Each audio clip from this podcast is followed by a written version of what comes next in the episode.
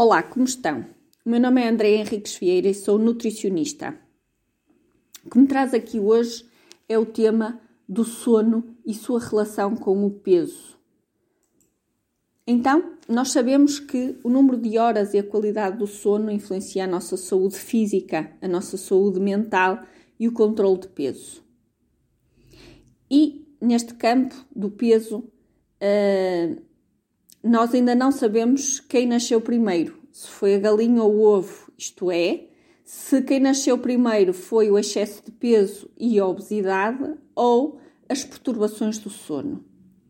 Sabemos, e é claro, eh, que eh, o aumento do tecido adiposo visceral, portanto da gordura abdominal, pode ser responsável por alterações do ritmo de vigília do sono e que uma alimentação caracterizada pelo excesso de consumo de gordura e de hidratos de carbono como açúcares, influenciam negativamente a qualidade do sono, enquanto que uma dieta rica em fibras está associada a um sono mais restaurador e mais profundo.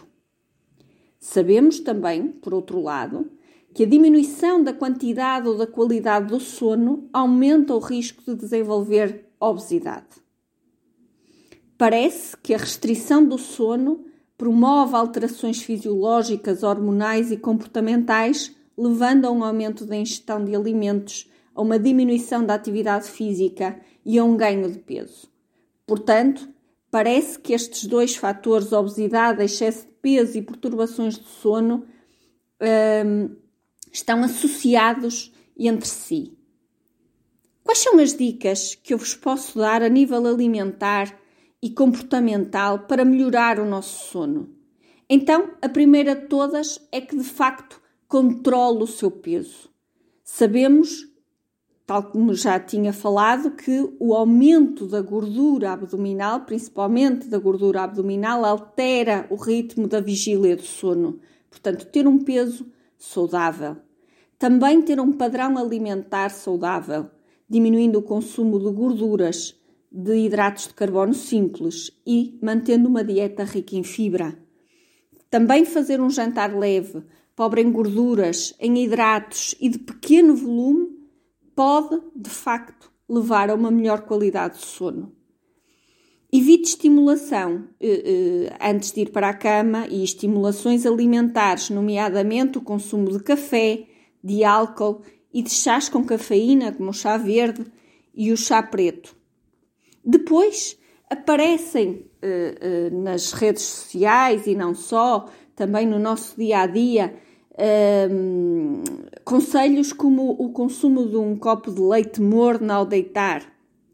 Embora não haja grande evidência científica acerca de, deste facto, um, o leite morno ao deitar pode de facto levar a esta sensação de relaxamento e de conforto e também de recordação uh, da nossa infância, que uh, de facto está sempre associada a um carinho e a um relaxamento antes de ir para a cama. Uh, o leite é um fornecedor de triptofano, que é um precursor da serotonina, e a, e a serotonina é uma substância que desencadeia o sono.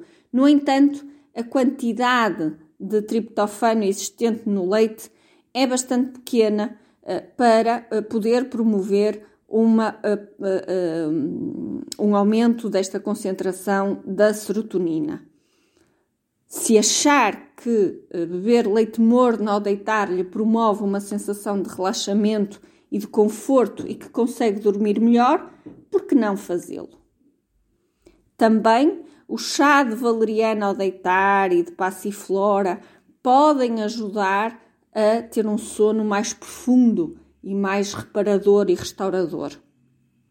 Não utilize o chá de passiflora se tiver a, tomar ansiolíticos, se tiver a usar medicação para a redução da tensão arterial ou se tiver a usar medicamentos uh, para a hipocoagulação do sangue.